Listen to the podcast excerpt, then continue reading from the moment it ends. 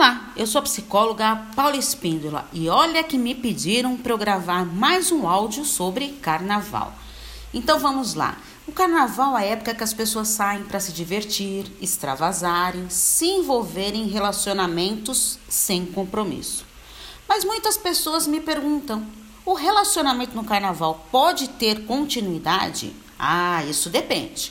Para isso é necessário existir um sentimento recíproco, bater lá dentro no coração de ambos. Aí sim, claro que pode dar certo.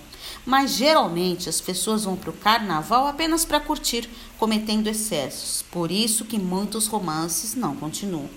Falando em excessos, vale ressaltar a importância do uso de preservativos para não ter surpresas desagradáveis, como uma gravidez inesperada e até alguma doença.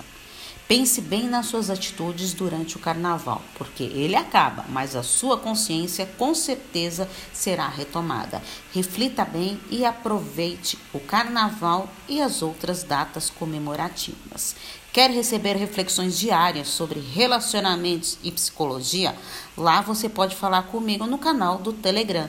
Paula Espíndola, psicóloga, Relacionamentos Psicologia. É só ir na aba de busca. Um grande abraço. Tchau, tchau.